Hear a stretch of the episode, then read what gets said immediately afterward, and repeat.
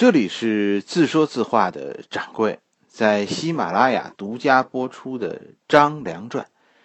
今天咱们讲《张良传》的第十五回——韩王城。张良一个经常被提起的身份，就是说张良是韩国贵族。韩国呀，是战国七雄中第一个被灭国的，而且。韩国的灭亡没有像其他诸侯的灭亡那样赢得同情。我们看那段历史的时候，是很为韩国的灭亡高兴的，因为韩国最后是作为秦国的盟友被秦国吞并的。为虎作伥，这是韩国给自己的定义。韩国的末代君主韩王安被灭国以后，就遭到秦国的软禁。后来呢，韩国的贵族啊发生了叛乱，就导致被软禁中的韩王安呢被秦始皇杀了。他这一支儿，就是韩王安这一支韩国贵族，也几乎被斩尽杀绝。说二十几年以后，当陈胜吴广他们起义的时候，是吧？呃，战国的其他的诸侯都蠢蠢欲动，韩国的贵族这个时候就剩下了两个人，一个是韩成。他是那个韩王安的弟弟，韩国灭亡的时候呢，这个韩城是衡阳君，另一个是是衡阳君韩城的叔叔，就韩王安的叔叔。韩国他叫韩信，应该说。这个韩信和后来的那个帮着刘邦统一天下的韩信不是一个人，他们重名。历史上把这个韩国贵族韩信称为韩王信。韩王信和韩王安、韩王成这这小哥俩其实关系不算近，他和这哥俩的爸爸呀是同一个爷爷。从这哥俩看，这个叔叔其实不是很近。张良后来说服项梁复辟韩国，韩成就成了韩国的王。从这儿，韩城被叫做韩王城。韩王城手下当时文武两个大臣，文官就是张良，武将就是叔叔韩王信。韩王成的复辟之路啊，很艰辛，因为他们亡国很久了。韩国的人心已经散了，韩国人现在都都认为自己是秦国人。中国人啊就是这样，贵族才有亡国之恨，百姓只只关心温饱。所以大家对这位新来的韩王呢，并不怎么感冒。韩国的发展就很糟糕，连最后连个像样的地盘都没有。韩王。韩王成从始至终，其实严格的说，也没有成为一方诸侯。等到刘邦从韩国经过，就是刘邦那时候，呃，怀王之约嘛。刘邦要去打武关的时候，要去灭秦打武关的时候，韩王成手下的这一文一武就都跟着刘邦走了。张良做了刘邦的谋士，韩王信做了刘邦手下的大将。史书上是说，是是韩王成派他们去的，可史书上又说，就韩王成手下这一文一武这一走，不是吗？韩王成自己就在当地混不下去了，就跑到楚怀王那儿蹭饭去了。按史书中的说法，韩王成真是一个啊舍己为人的好人，是不是？我们应该明白，不管韩王成是不是高兴，其实散摊子那会儿已经是不可避免的。韩国在这以后，就谁也挑不起这摊儿，谁当这个韩王，到最后我跟你说，谁倒霉。张良和韩王信后来跟着刘邦都立了大功。等到项羽西夏分封的时候呢，韩王成啊被项羽封为韩王，可韩王没有回到韩国，而是跟着项羽。我看到很多人说，说是项羽扣住了韩王，是吧？不让他回国。甚至有人说呢，说项羽呢是为了为了吞并韩国的土地而羁押韩王，也也有说什么呢？说项羽是为了留住张良而收留韩王的。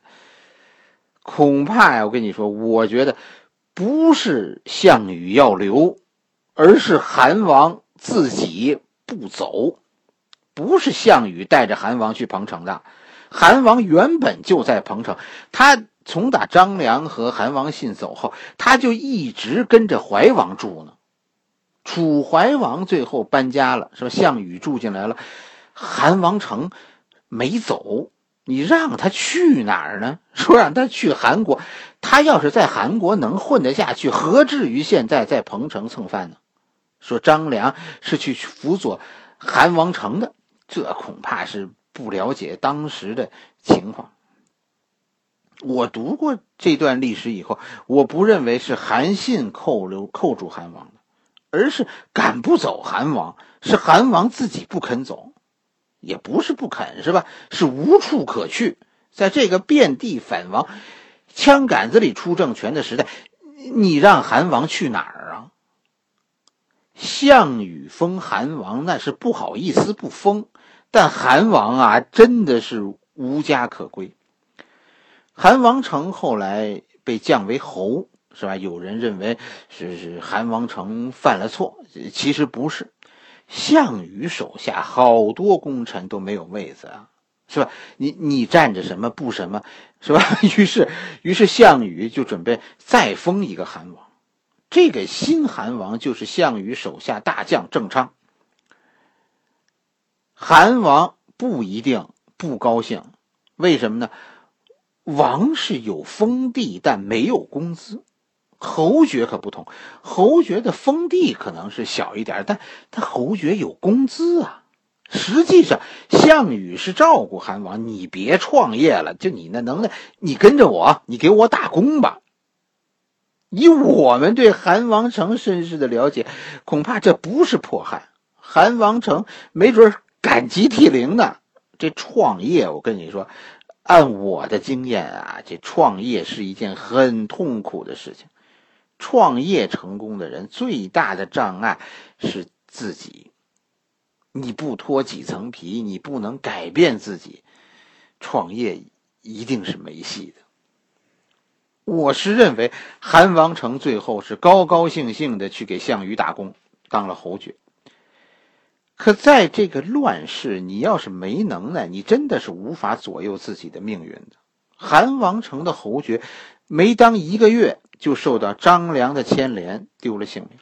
韩王成和张良的关系，张良疯了，说要害暗害项羽和韩王成去商量。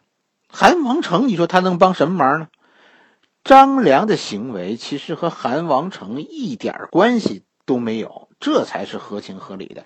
人家张良现在是游走在刘邦和项羽之间的人物，和韩王成。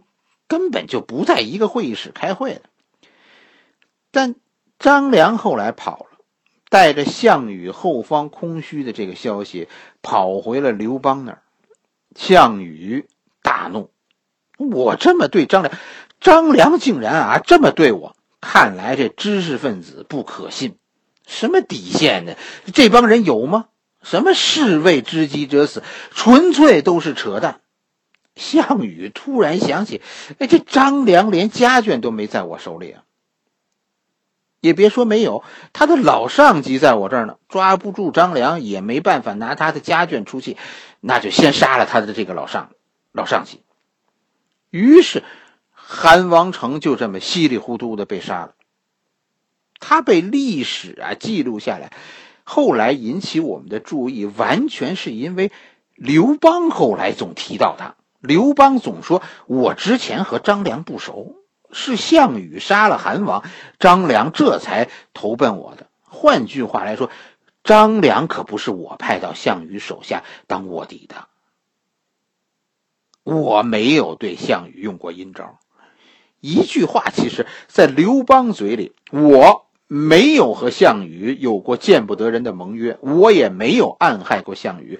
项羽是我亲兄弟，我我可以把老爸托付给他，我的老婆也可以托付给他。我和他之间是很纯很纯的政治矛盾，我是用正大光明的手段赢得的胜利，因此我是天命所归，我的政权来的合理合法。你看见？故宫的那块匾了吗？四个大字，皇帝都要做的正大光明。韩王成的可悲，不在于他没能耐，甚至不在于他生前任人摆布，就在于他的生命后来被用来讲述别人的谎言。也许当初他就不该走出家门，当一个太平的小百姓，其实胜过做一个乱世诸侯。韩王成死后，项羽封自己的功臣郑昌为韩王。郑昌有自己的部队，所以郑昌就去韩国上任。郑昌在韩国当了。这个韩王啊，在韩国当了有一年，就被刘邦手下的大将韩王信打败了，杀了。韩王信就是韩王成的叔叔，是吧？当了第三任韩王，这回是刘邦封的。但当战争结束以后，当刘邦取得天下以后，韩王信被改封到山西，就是当时的山西是边疆。韩王信就被封到边疆去了。韩王信最后死的也是稀里糊涂。我们在《萧何传》里讲过韩王信的故事，是吧？作为刘邦封的异姓王，韩王信最后死于非命，而且最后啊还落得一个汉奸的罪名，身后背负着汉奸没有好下场的诅咒。哎呀！好多事情啊，凡事我跟你说都有原因。这个世界上没有无缘无故的坏人，坏人在你没看到的地方总有伤心事啊。好了，这一回我们的故事先讲到这里，明天我们继续。